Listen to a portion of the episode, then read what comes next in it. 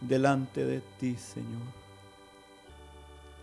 Venimos a pedirte que ese espíritu que estuvo sobre ti, Señor, con el cual fuiste ungido para dar buenas nuevas a los necesitados, a los afligidos, para tener una palabra de libertad a los cautivos. Venga esta mañana, Señor, sobre mis labios Padre, úngeme con ese aceite poderoso, Señor, para tener una palabra que marque eternamente los corazones, Señor. Que este no sea un domingo más, Señor, que este sea el domingo de nuestra vida. El día especial que Jehová hizo para nosotros. Señor, por favor, prepara nuestros corazones.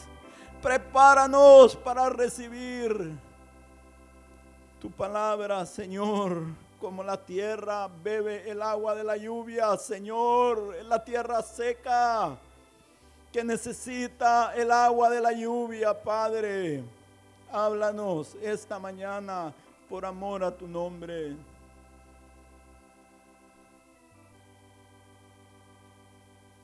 Amén. Podemos sentar, hermanos.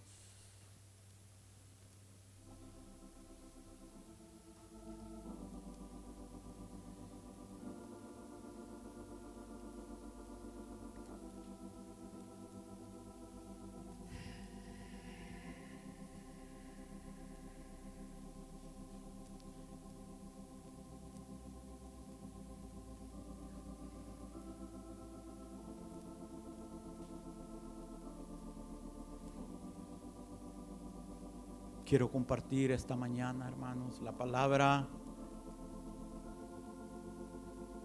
que el Señor ha puesto en mi corazón. Y el tema es más que vencedores. Más que vencedores. Yo creo que tal vez hoy el Señor pueda hablarnos, hermanos.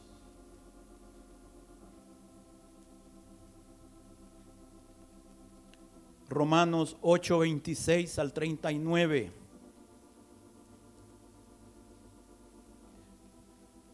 De igual manera el Espíritu nos ayuda en nuestra debilidad, pues que hemos de pedir como conviene, no lo sabemos, pero el Espíritu mismo intercede por nosotros con gemidos indecibles.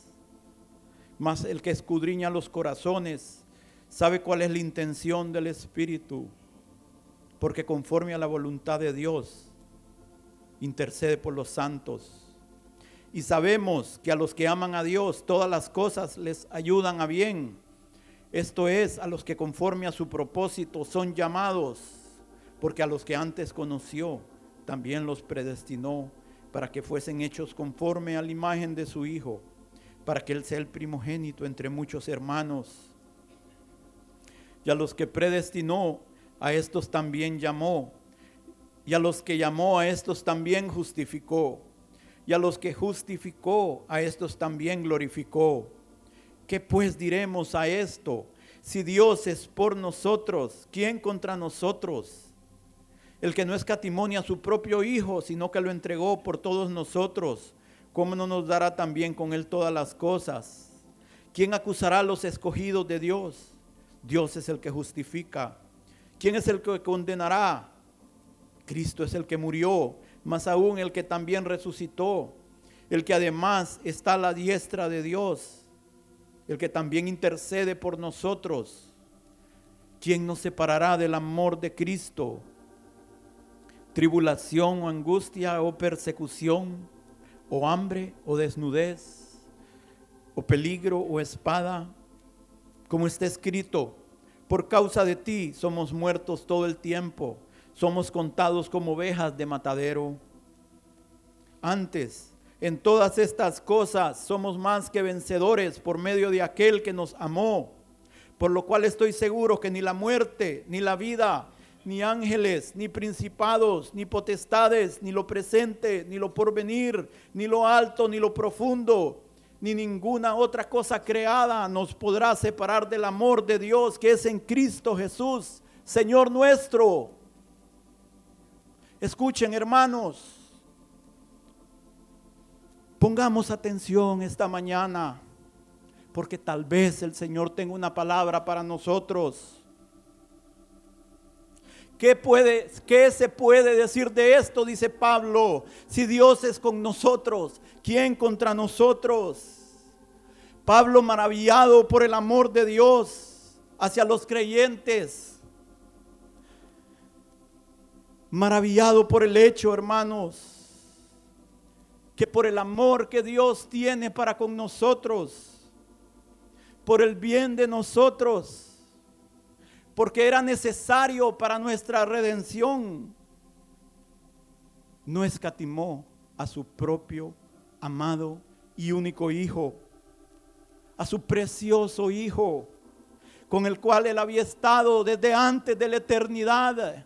Él estuvo dispuesto a sacrificar temporalmente esa comunión eterna para que Él viniera y se encarnara en alguien que se llamó Jesús,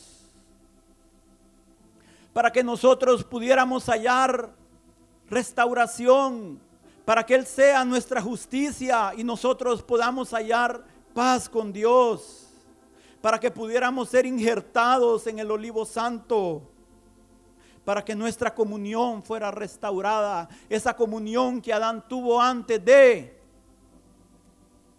fuera restaurada. Para que ese camino al Edén fuera nuevamente abierto, no escatimó a su hijo. Y el hijo tampoco consideró como una cosa que aferrarse el que él era Dios. Tampoco escatimó eso, hermanos, como algo demasiado valioso con tal que nosotros pudiéramos ser restaurados. Pero Él no solo, hermanos, proveyó el camino de la justificación por la vida y la muerte de su Hijo,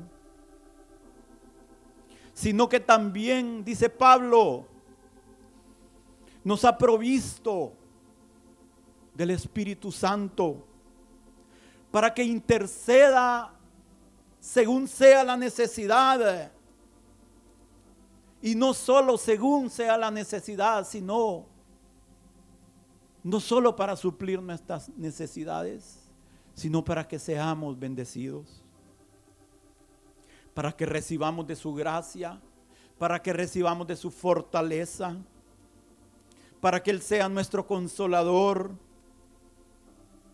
para que seamos ayudados en nuestras debilidades para que Él alumbre en medio de nuestras tinieblas, para que podamos clamar, Abba, Padre.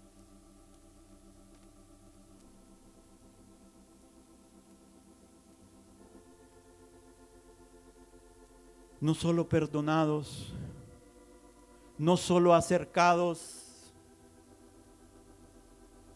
sino que también herederos. Y no solo del reino, sino del Rey.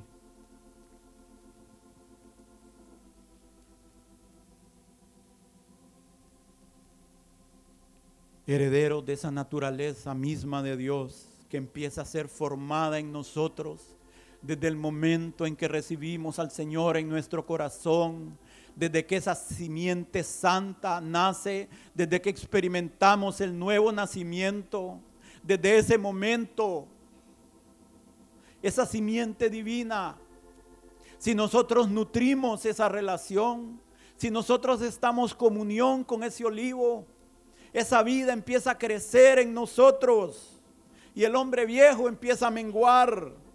Esa influencia santa empieza a tomar control de nuestra vida a través de su espíritu y empieza a fluir en nosotros. Pero hermanos, Dios no solo nos ha dado a su Hijo para que seamos perdonados y justificados.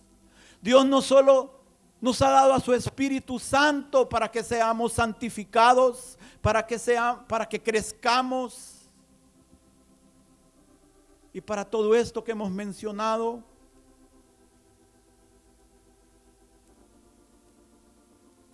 y para que podamos ser llamados hijos de Dios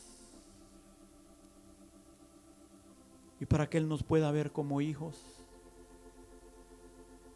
sino que también Él ha permitido, según estos versículos que leímos, que la providencia divina, que las circunstancias que han rodeado y rodean nuestra vida concurran sean ordenadas, estén dispuestas y trabajen para que todo sea para nuestro bien.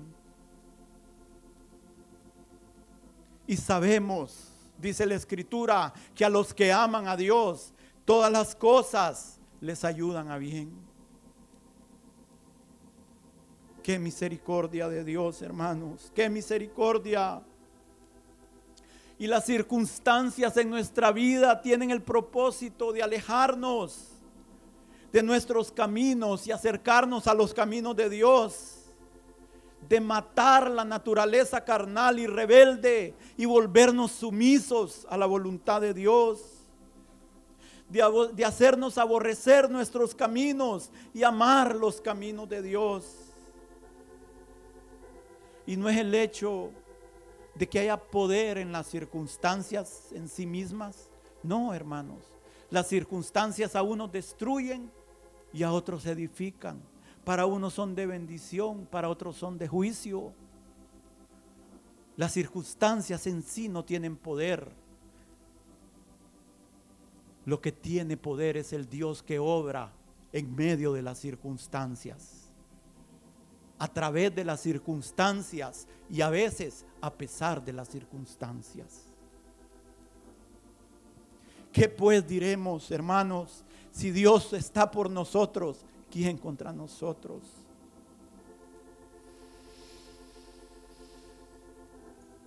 ¿Quién va a prevalecer contra nosotros? ¿Qué dijo el que estaba dirigiendo aquí? Vencemos porque Él está con nosotros. Hermanos, en la Biblia hay 31 mil ciento y algo de versículos. ¿Qué probabilidad hay que de esos 31 mil versículos alguien venga en una profecía y mencione uno de esos versículos? Es cero. Pero si el que está dirigiendo y tres de las cuatro profecías mencionan algo que yo tengo aquí escrito, podemos decir, aquí está el dedo de Dios.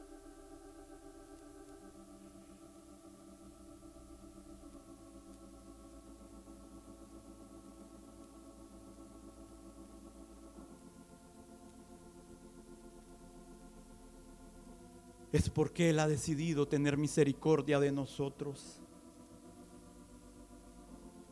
morir por nosotros. El justo, el santo, el todopoderoso.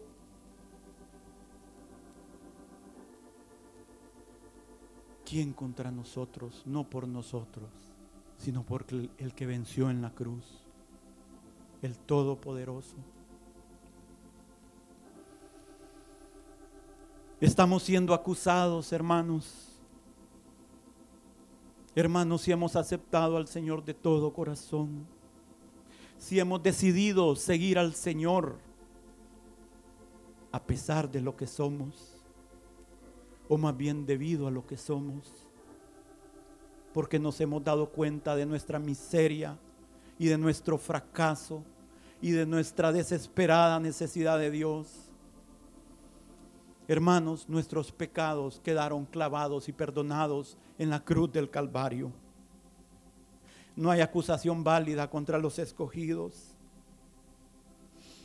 Dice que el enemigo se presenta de día y de noche delante de Dios para acusarnos. Pero no solo delante de Dios, el enemigo viene y susurra a nuestro oído a nuestra conciencia pecados pasados por los cuales ya pedimos perdón y por los cuales ya nos arrepentimos. O aún nos susurra por las luchas presentes. Pero Cristo ya perdonó todo, hermanos. Ya pagó nuestras deudas y si vivimos con esa sangre aplicada a los marcos de la puerta de nuestro corazón día y noche, hermanos, no hay acusación que valga contra los escogidos de Dios. No debiéramos de aceptar esas mentiras. Sí, podemos decir, es cierto, es cierto las acusaciones. No solo eso, hay más que no has mencionado, pero he sido perdonado. He sido perdonado. Errores, sí, y voy a cometer muchos más. Pero yo voy a seguir buscando al que tiene misericordia del polvo y que levanta al pobre del muladar, hermanos. Y mientras yo siga con mis pies, mis ojos puestos en Él, voy a encontrar misericordia. Por lo tanto, me aseguraré y no temeré. Pero Él no solo murió por nuestros pecados, hermanos. Él no solo murió por nuestros pecados.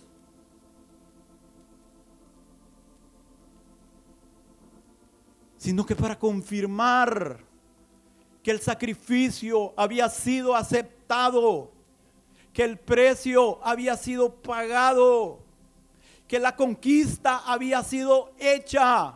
El Padre lo resucitó para nuestra confirmación. Y ahí Él fue declarado Hijo de Dios con poder. Dios lo levantó de los muertos. Y por primera vez desde el Edén, desde lo que se perdió, la mortalidad se vistió de inmortalidad. La muerte quedó derrotada. ¿Dónde está, oh muerte, tu victoria? ¿Dónde está, oh sepulcro, tu aguijón?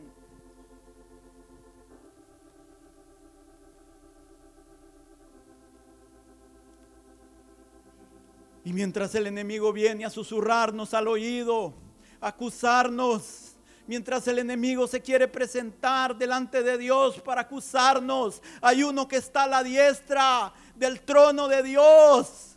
Y cuando el enemigo llega, el hijo le dice al padre, padre, es cierto, pero yo morí por él. Está perdonado, es declarado inocente. Esas acusaciones no tienen poder. Mi sangre tiene poder.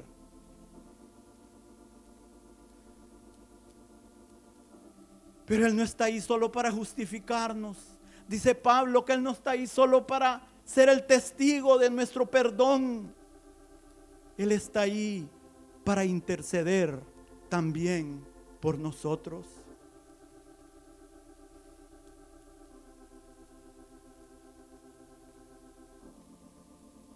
No solo que no salgamos culpables, sino que seamos bendecidos.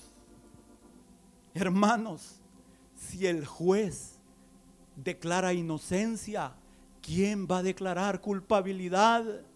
Si Dios decide bendecir, ¿quién va a maldecir?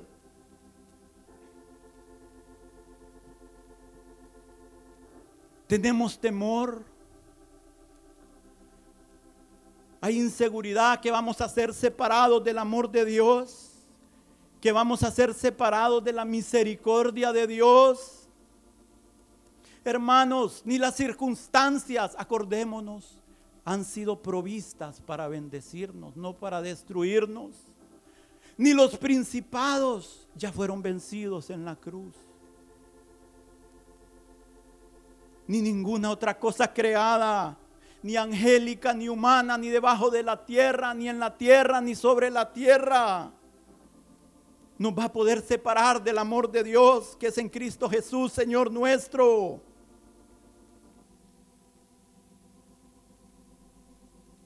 Hermanos, Dios estableció un pacto con David y con la descendencia de David. Y si somos hijos, si hemos recibido al Nazareno en nuestros corazones. Él es de la descendencia de David. Es el, él es el león de la tribu de Judá. Él es la raíz de David que ha vencido. Y si estamos en Él, esa promesa que fue hecha a David está sobre nosotros. Y cada vez que veamos el sol salir y a la luna brillar, podemos decir, el pacto de Dios sigue vigente.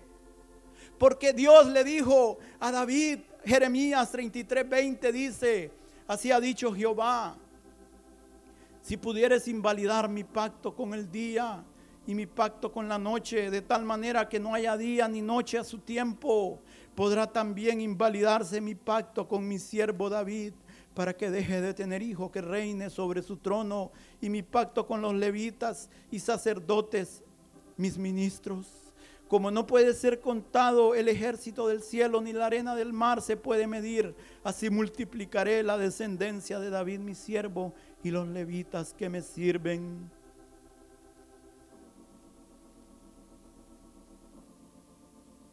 25. Así ha dicho Jehová, si no permaneciera mi pacto con el día y la noche, si yo no he puesto las leyes del cielo y de la tierra, también desecharé a la descendencia de Jacob y de David mi siervo, para no tomar de su descendencia quien sea Señor sobre la posteridad de Abraham, de Isaac y de Jacob, porque haré volver sus cautivos y tendré de ellos misericordias. Y hay un salmo que nos dice que en verdad juró Jehová a David y no se retractará de ello.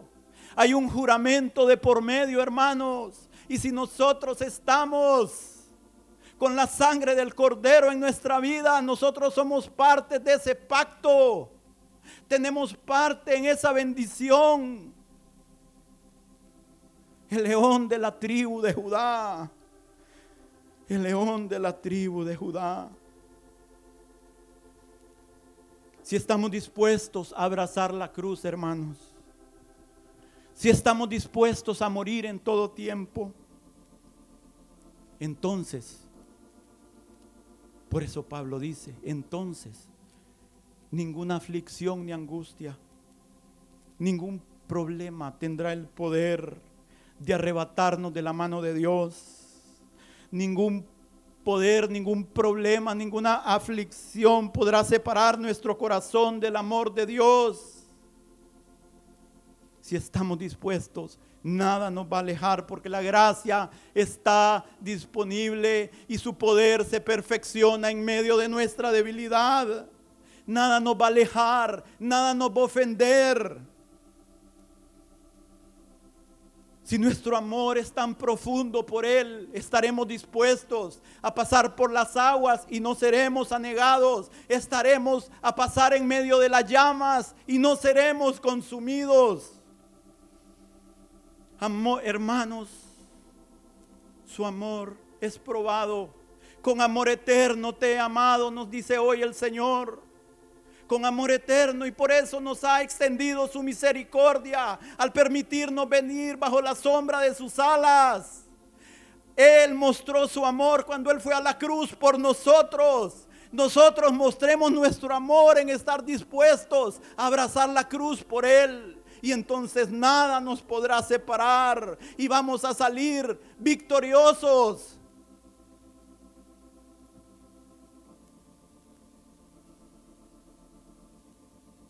Ese amor tiene que ser cultivado, hermanos. ¿Cómo podemos seguir diciendo que somos cristianos y no nos alcanza el tiempo para ver la televisión? Siempre queremos ver más, nos desvelamos viendo la televisión. ¿Cómo podemos decir que amamos al Señor y no separamos tiempo para leer su palabra? Es mentira. Este pueblo de labios me honra, pero su corazón está lejos de mí. No es cierto, hermano, no te engañes a ti mismo. El amor no es un sentimiento. El amor se muestra con hechos. Así como Él mostró su amor al sacrificarse por nosotros, estemos dispuestos a llevar una vida de santificación por Él. ¿O que quieren que les venga a arrullar y abrazar, hermanos? Necesitamos la palabra de Dios. Suficiente estamos cansados de oír afuera la palabra del hombre que es mentiroso. No pongamos nuestra esperanza en hombres que engañan. Y nos dejamos engañar y nos gusta ser engañados. Si ese amor es cultivado, hermanos, nada nos podrá separar. ¿Por qué? Ninguna aflicción, ninguna prueba ninguna desgracia, porque todo nos ayuda bien, pero ¿por qué?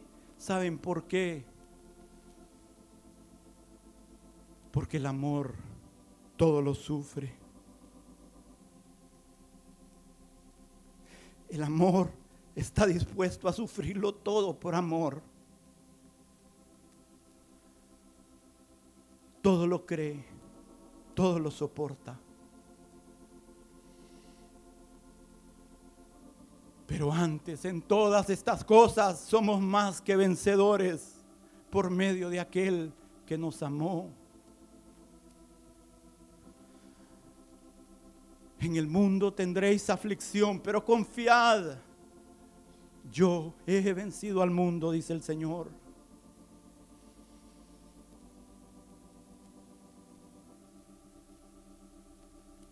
¿Qué es vencer? Vencer es un término legal donde un juez en una corte dicta el veredicto en favor del acusado. Es un término legal.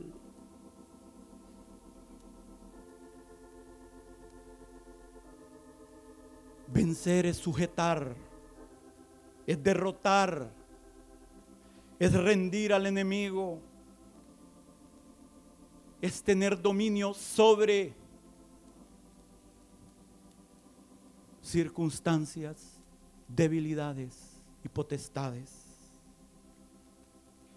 Es superar dificultades y estorbos. Pero aquí Pablo, el Señor a través de Pablo no nos dice que vamos a ser vencedores. Él nos dice que vamos a ser más que vencedores. No vencedores, más que vencedores. La palabra es hiper vencedores.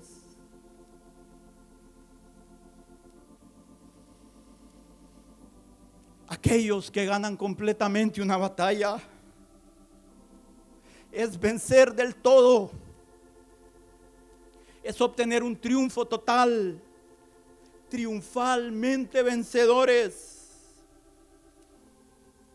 Aquellos que sean más que vencedores son los que van a gobernar y reinar con el Señor. No es el objetivo de nuestra vida, hermanos, que seamos más que vencedores. Escuchen, hermanos. Él se convirtió en más que vencedor. Cuando clavado en la cruz del Calvario dijo, consumado es. Consumado es.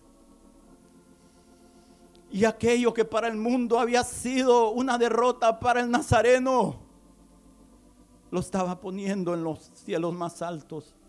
Consumado es. He finalizado, Padre. He terminado la obra que me diste que hiciera. He guardado todo lo que me mandaste. Padre, no hay nada más que agregar, ni nada que quitar. Usted no le puede agregar nada a lo que Dios ha hecho por usted, hermanos. No se ande creyendo bueno. Usted no necesita ser bueno para ser perdonado. Usted necesita ser un pecador arrepentido. Usted no le va a agregar nada a lo que Dios ha hecho. Pero tampoco le ande quitando porque eso es blasfemia. Andar con un costal de 100 libras de acusaciones en su vida, usted está menospreciando a aquel que dijo, consumado es.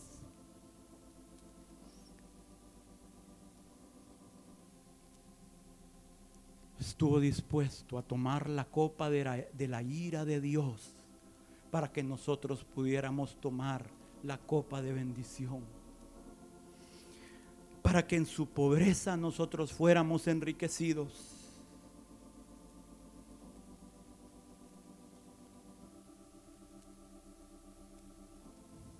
Por eso él pudo decir, Padre, he hecho la obra. Y ahora, sabiendo esto, en tus manos encomiendo mi espíritu. Y él descendió a lo más profundo, hermanos. Y dice en el libro de Jonás que la tierra echó sus cerrojos sobre él. La tierra se cerró cuando él entró al infierno, hermanos. Y millones de demonios estaban encima, ahí, evitando que el Hijo de Dios saliera de ahí. Pero ellos no decidían. El juez de toda la tierra es el que decide. Y ahí él no dejó su alma en el Seol. Y él fue levantado con gran poder y gloria. Primera de Corintios 15:57.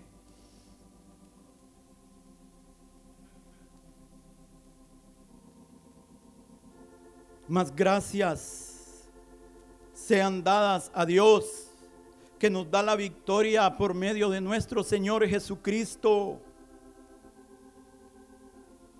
Segunda de Corintios 2:14.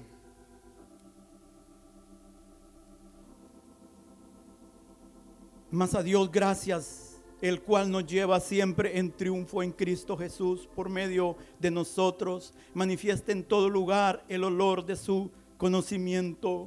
Hermanos, que podamos decir como el salmista dijo, perseguiré a mis enemigos y los destruiré y no volveré hasta acabarlos. Hermanos, no somos vencedores en nuestra vida a pesar de la cruz que a veces nos viene, sino por medio de la cruz.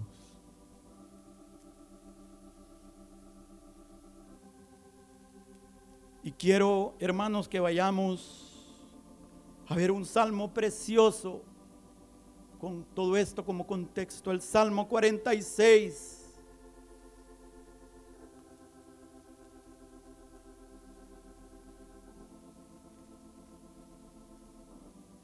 Al músico principal de los hijos de Coré, Dios es nuestro amparo y fortaleza, nuestro pronto auxilio en las tribulaciones.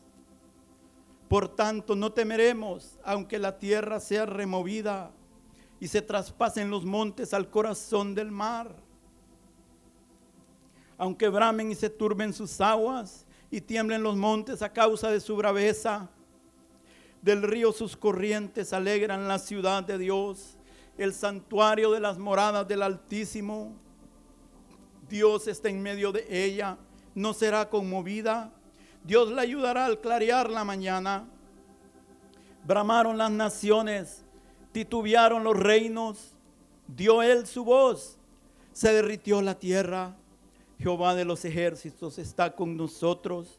Nuestro refugio es el Dios de Jacob. Venid, ved las obras de Jehová, que ha puesto asolamientos en la tierra, que hace cesar las guerras hasta los fines de la tierra que quiebre el arco, corta la lanza y quema los carros en el fuego. Estad quietos y conoced que yo soy Dios, ser exaltado entre las naciones, enaltecido ser en la tierra. Jehová de los ejércitos está con nosotros. Nuestro refugio es el Dios de Jacob. Estamos siendo perseguidos, hermanos.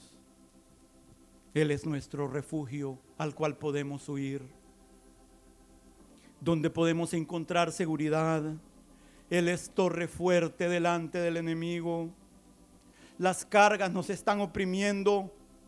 Él es nuestra fortaleza para que podamos llevar esas cargas y sufrimientos. Él es nuestra ayuda necesaria en cada situación. Por tanto, no temeremos, aunque la tierra sea removida y se traspasen los montes al corazón del mar aunque todo aquello terrenal en lo cual hayamos puesto nuestra esperanza se esté derrumbando, se esté viniendo abajo, aunque aquello que se suponía nos sustentaría ahora intenta tragarnos. Aquello, los montes, lo más alto, lo más estable, lo más fuerte en la tierra, estén siendo echados al fondo del mar. Oh hermanos, los hijos de Coré sabían sobre esto cuando la tierra se abría, cuando los montes se venían al fondo del mar. Hermanos, años atrás, un hombre que se llamaba Coré se rebeló contra Dios. Y la tierra se abrió y los montes se movieron y él descendió vivo al Seol. Pero aquí están sus hijos diciendo, nosotros no hemos seguido la rebelión de nuestro Padre. Nosotros te tenemos a ti por refugio, Señor. Por eso no vamos a temer. No vamos a temer aunque calgan mil a nuestra diestra y, diez mil a nuestra izquierda. No vamos a, tener, a temer porque Él es nuestro refugio.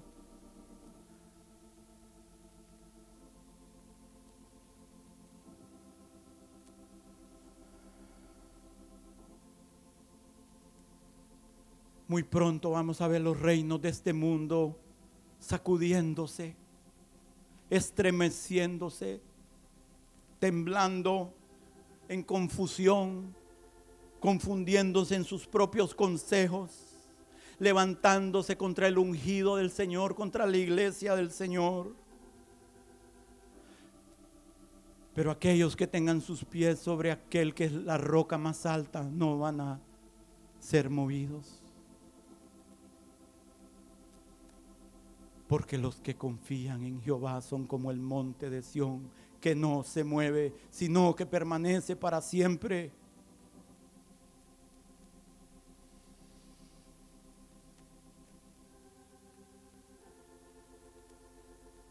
Sí, hermanos, cuando las aguas del mundo se estén sacudiendo y estén entrando en confusión, bramando, cuando eso esté sucediendo, cuando todo se esté estremeciendo, acordémonos, acordémonos que hay una ciudad,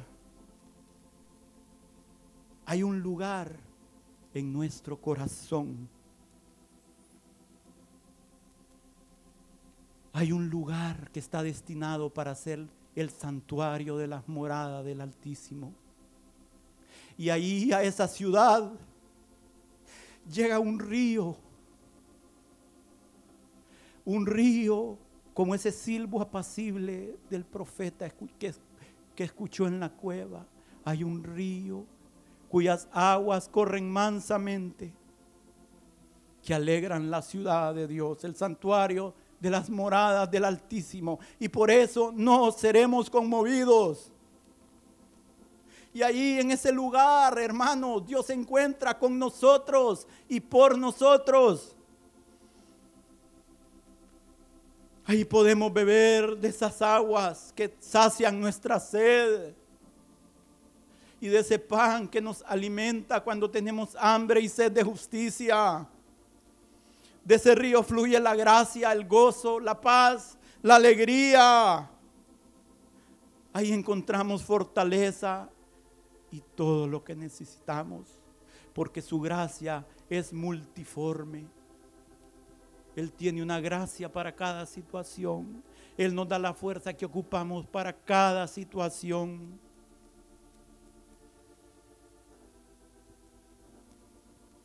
Dios está en medio de ti. Él salvará, se gozará sobre ti con cánticos, con alegría. ¿Por qué? Porque si Dios es con nosotros, hermanos, ¿quién contra nosotros? Dios le ayudará, dice, al clarear la mañana.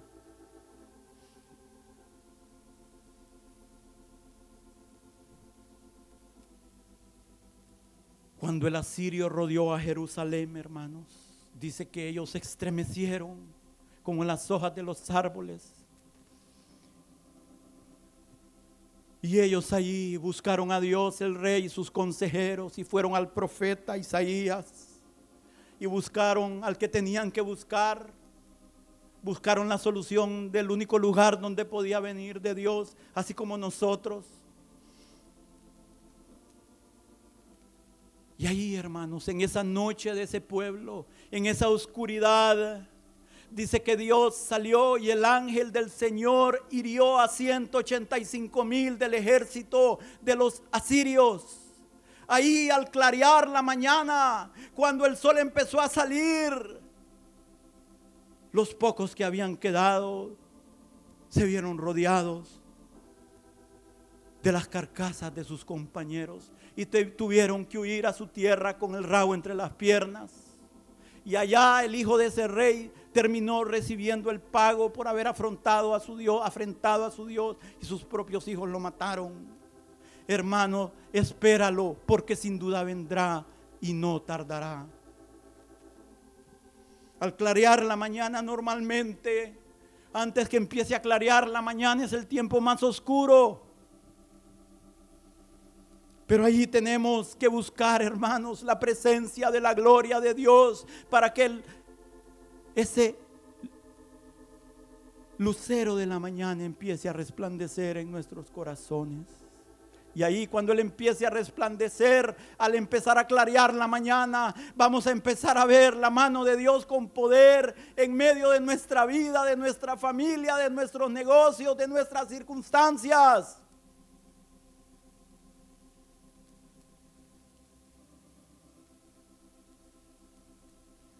Él no tiene demoras. El problema es que nuestros tiempos no son sus tiempos. Sus tiempos son perfectos. Perfectos, sabios y necesarios.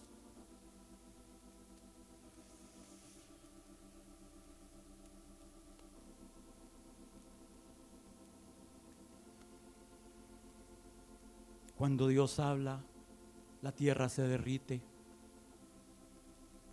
la paja se quema.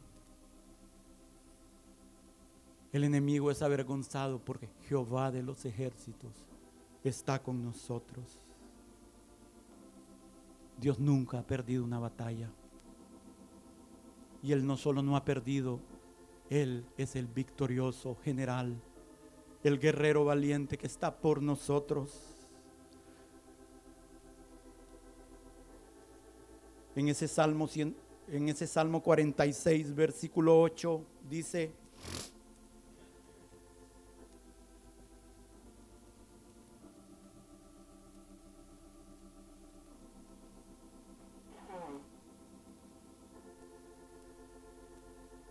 Venid, ved las obras de Jehová, que ha puesto asolamientos en la tierra, que hace cesar las guerras.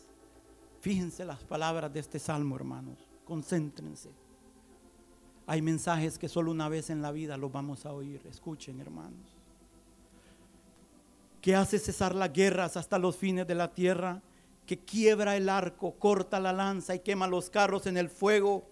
Estad quietos y conoced que yo soy Dios. Seré exaltado entre las naciones, enaltecido seré en la tierra. Jehová de los ejércitos está con nosotros. Nuestro refugio es el Dios de Jacob. Oh, venid y ved las obras de Dios. Vamos a ser, en aquel día vamos a ser invitados a ver lo que Dios habrá hecho en nuestra vida y lo que Dios habrá hecho en el enemigo de nuestras vidas. Y nos vamos a dar cuenta que verdaderamente todo nos ayudó a bien.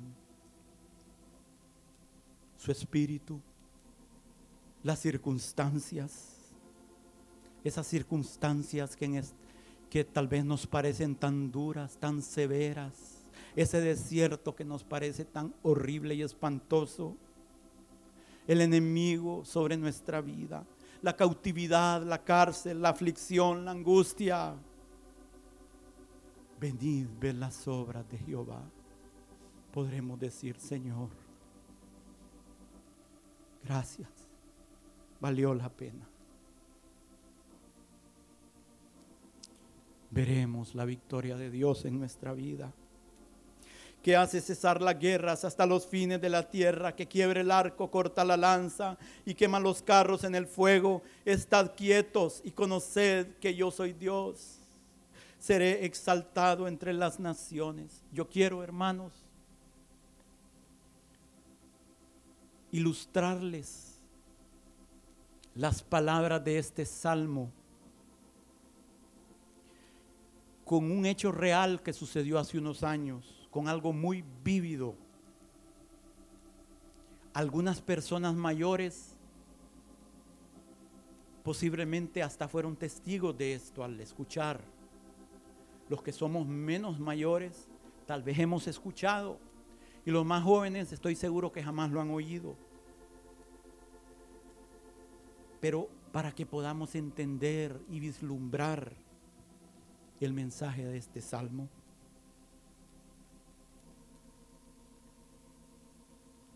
En la Segunda Guerra Mundial, el mundo se dividió en dos bandos. Alemania, Italia y Japón por un lado, y en el otro lado el Reino Unido, Francia, Estados Unidos y la Unión Soviética. Después de una guerra encarnizada y brutal de varios años, con pérdidas de cerca de 60 millones de personas,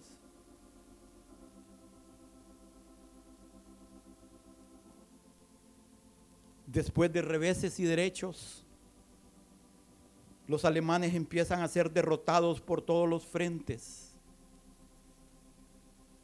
y se comienzan a retirar a su capital en Berlín.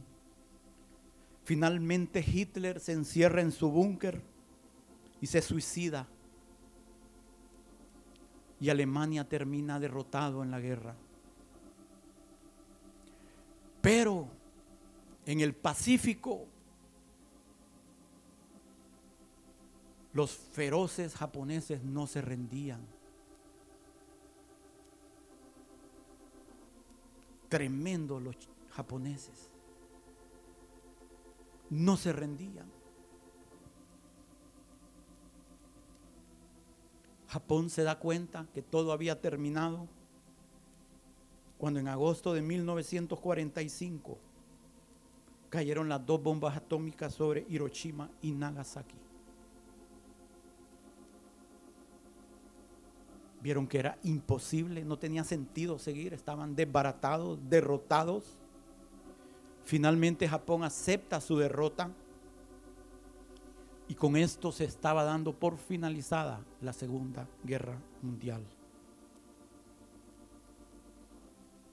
Ese día Japón, el conquistado, estuvo cara a cara con sus conquistadores, aceptando condiciones de paz el general Douglas MacArthur, comandante supremo de las fuerzas aliadas en el Pacífico, fue el encargado de aceptar formalmente la rendición de Japón el 2 de septiembre de 1945 eh, sobre el acorazado USA, USS Missouri. Quiero que vean algunas fotos, solo para ilustrar, hermanos.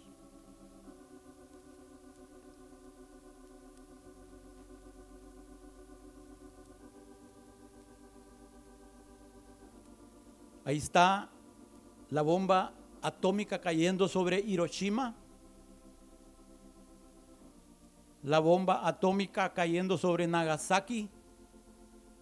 Y solo para que tengamos una pequeña idea, así quedó Hiroshima, hermanos, después de la bomba. Miren, absoluta y totalmente barrida.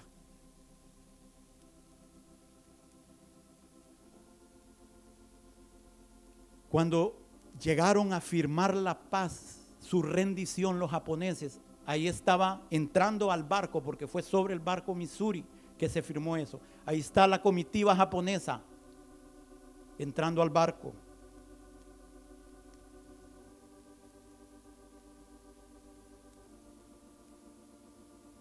Ahí está la comitiva de los aliados, los vencedores, los victoriosos, llegando para entrar al barco.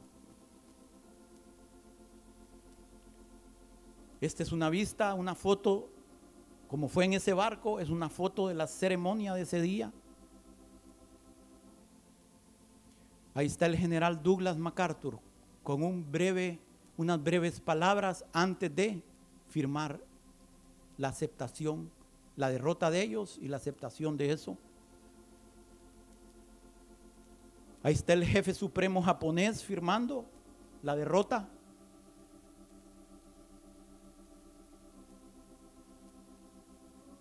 Ahí está el general firmando, aceptando. Ahí está el ministro de Relaciones de Japón firmando. Y esa es una vista de, de los que estaban en el barco viendo.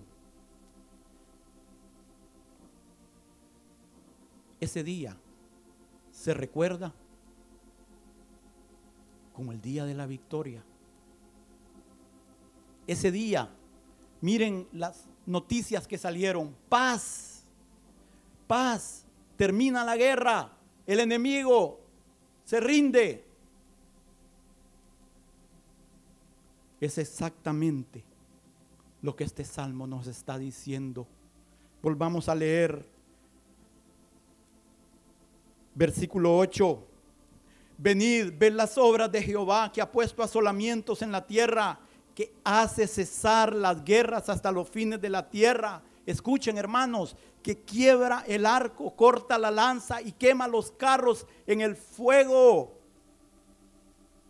Estad quietos y conoced que yo soy Dios, seré exaltado entre las naciones, enaltecido seré en la tierra. Jehová de los ejércitos está con nosotros, nuestro refugio es el Dios de Jacob.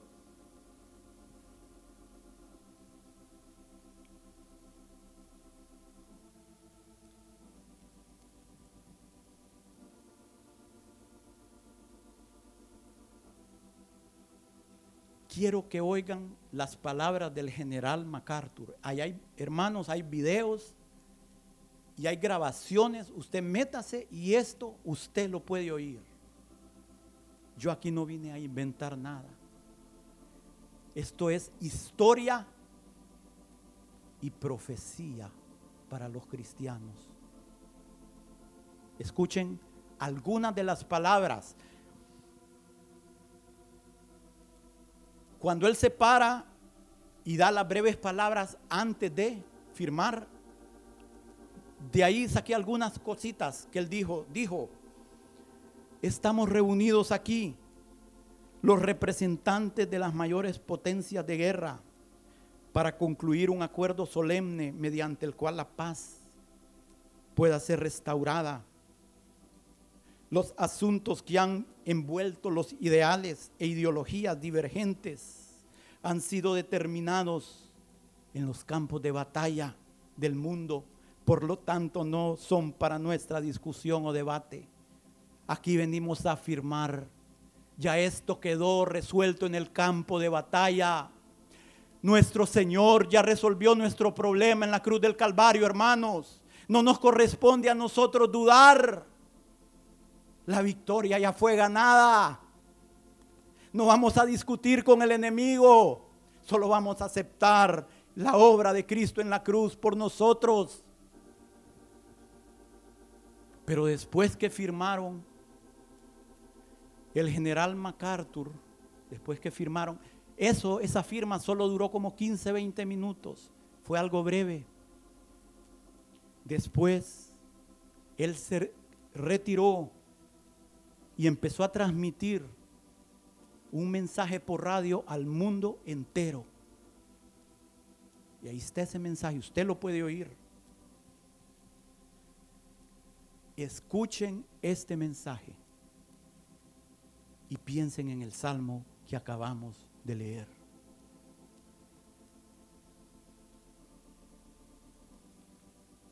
¿Qué dice nuestro salmo? Que hace cesar las guerras hasta los fines de la tierra que quiebre el arco, corta la lanza y quema los carros en el fuego. Escuchen lo que dijo el general en su discurso a todo el mundo. Dijo, Hoy las armas de guerra están en silencio. Una gran tragedia ha terminado. Una gran victoria ha sido ganada. De los cielos ya no llueve muerte. En los mares ahora solo hay hombres de negocios que transitan a la luz del sol. ¿Qué dice ahí? Estad quietos y conoced que yo soy Dios. De ahí él siguió y dijo, el mundo está, el mundo entero está quietamente en paz. La misión santa ha sido completada. Al informarles hoy a ustedes, el pueblo, hablo en nombre de los miles de labios silenciosos que quedaron para siempre en medio de las junglas, las playas y las profundas aguas del Pacífico que marcaron sus vidas. Al mirar este, al mirar a través de este largo y tortuoso sendero de esos días sombríos, cuando el mundo entero vivía en miedo, cuando la democracia estaba a la defensiva por todas partes, cuando la civilización moderna pendía de un hilo, le doy las gracias a un Dios misericordioso que nos ha dado la fe, el coraje y el poder en los cuales moldear la victoria. Hemos conocido la amargura de la derrota y la exultación del triunfo. Y de ambos hemos aprendido que no hay vuelta atrás. Debemos seguir adelante para preservar la paz que hemos ganado en la guerra. Una nueva era está sobre nosotros. Los hombres desde el inicio del tiempo han buscado la paz, alianzas militares, los equilibrios de poder las ligas de las naciones, todo a su vez fracasó, dejando el único camino para el crisol de la guerra. Lo que él dice, el problema es básicamente teológico, que envuelve un recrudecimiento espiritual y la mejora del carácter humano. Les informo hoy que sus hijos e hijas les han servido bien y fielmente. Su fuerza espiritual y poder nos han llevado la victoria. Hermanos, viene el tiempo en nuestra vida en que Dios va a hacer cesar las guerras del enemigo sobre nosotros, en que va a desjarretar los caballos del enemigo, va a quebrar la lanza el escudo y las armas de guerra, hermanos, el enemigo quedará desbaratado. El enemigo ya fue vencido, hermanos, por el Galileo. La victoria ya es nuestra, hermanos. Pero echemos mano de ella. Echemos mano de la vida eterna que está puesta delante de nosotros.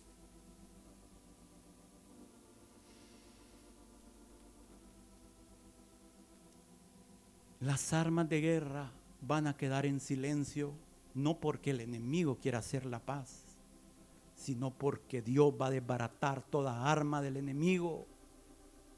Porque nuestras almas, nuestras armas son poderosas para la destrucción de fortalezas.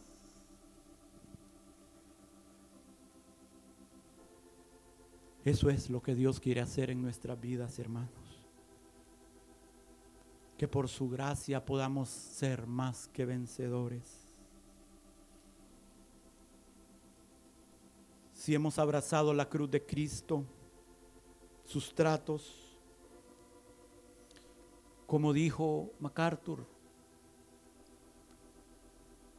hemos conocido la amargura de la derrota y la exultación del triunfo.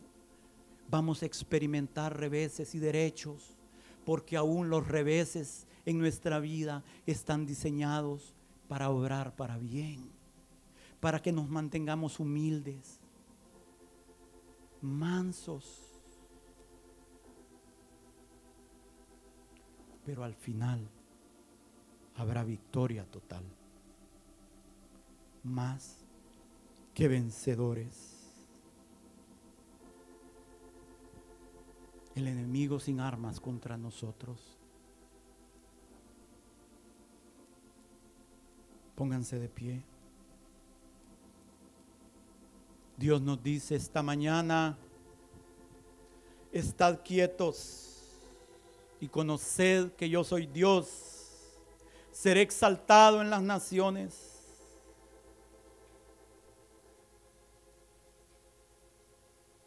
Al final vamos a caminar en medio del campo de batalla y vamos a ver los cuerpos de nuestros enemigos tirados derrotados, humillados. Y veremos lo que Dios ha hecho por nosotros.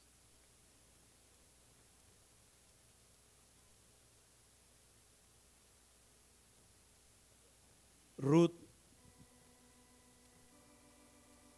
una vez que había sido probada, una vez que había dejado a su pueblo, una vez que había dejado a su Dios, a sus parientes, y que la suegra había tratado de desanimarla. No, regrésate a tu pueblo, regrésate a tus dioses, porque qué esperanza tienes conmigo, hija.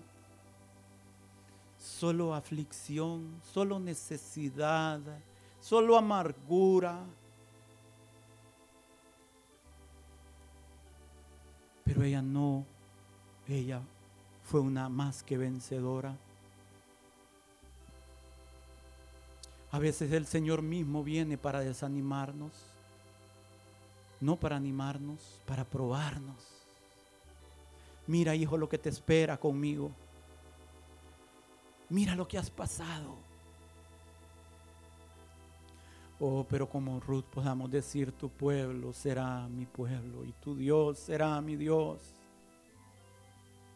Ni la muerte, ni la vida, ni ángeles, ni principados, ni hambre, ni desnudez podrán separarnos del amor de Dios que es en Cristo Jesús, Señor nuestro. Estamos dispuestos a abrazar el camino de la abnegación, hermanos.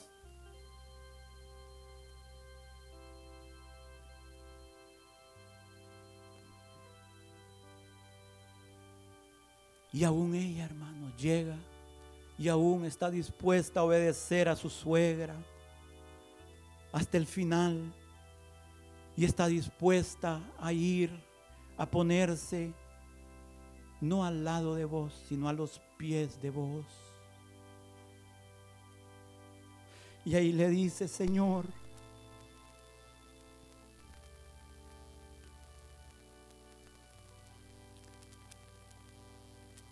Ponme bajo tu cuidado. Cúbreme bajo la cubierta de tus alas, Señor. Sea mi ruina bajo tu cuidado.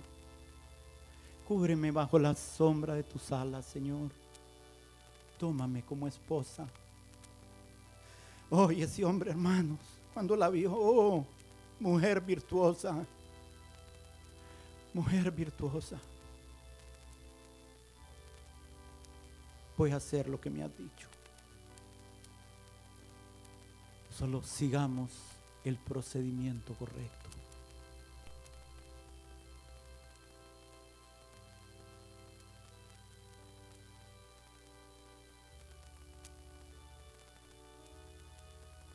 Ruth 3:18.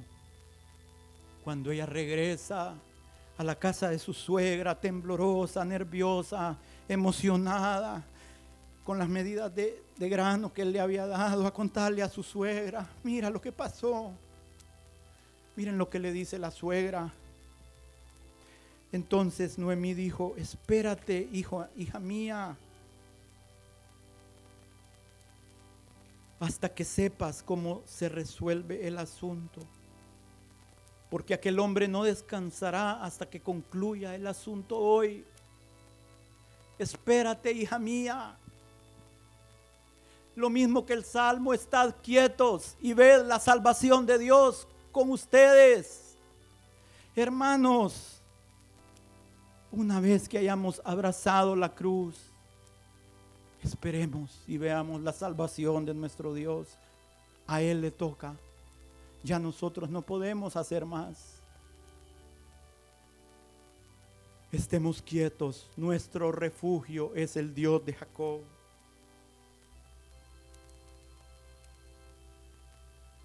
Oh Señor, oh Señor, toma nuestra ruina bajo tu cuidado, Señor. Toma nuestra ruina bajo tu cuidado, Señor. Aquí estamos. Oh Señor, solo un milagro tuyo puede hacernos más que vencedores, más que conquistadores, más que triunfadores por medio tuyo, Señor. Solo tu misericordia, Señor, ayúdanos. Ayúdanos esta mañana. Ayúdanos esta mañana, Señor. Marca hoy un día especial para el resto de nuestra vida, Señor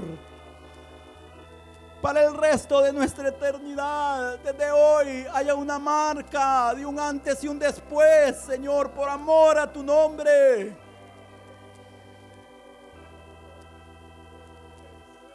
Oh, gracias, Señor, gracias.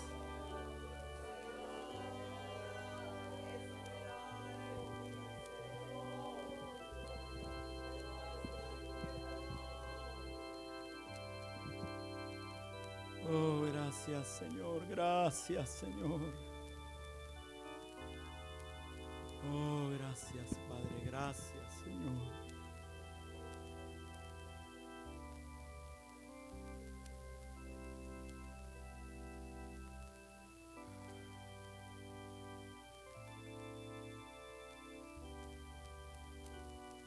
Señor, esta mañana queremos orar. Si hay alguien enfermo aquí, que tú derrames de eso que nos dijiste al inicio, Señor, que estabas aquí para sanar hoy. Padre, tú sabes las necesidades de mis hermanos esta mañana, Señor. Padre, derrama de tu aceite, de ese aceite que trae sanidad física y espiritual. Derrama de tu aceite en medio de la congregación de tus santos, Señor. Si hay alguien enfermo, Señor, que sea sanado por el poder de tu sangre en este día, Señor. Si hay corazones heridos, que sean restaurados, Señor. Levante el ánimo de los de apocado ánimo, Señor. Anima a los desanimados. Levanta a los caídos. Por amor a tu nombre, Señor, trae tu sanidad divina esta mañana sobre los cuerpos enfermos, Señor, porque por tu llaga hemos sido sanados por tu llaga, tu Espíritu Santo, Señor, venga, repose esta mañana y sane el área afectada, el miembro afectado, el órgano afectado, Señor, sea hecho nuevo.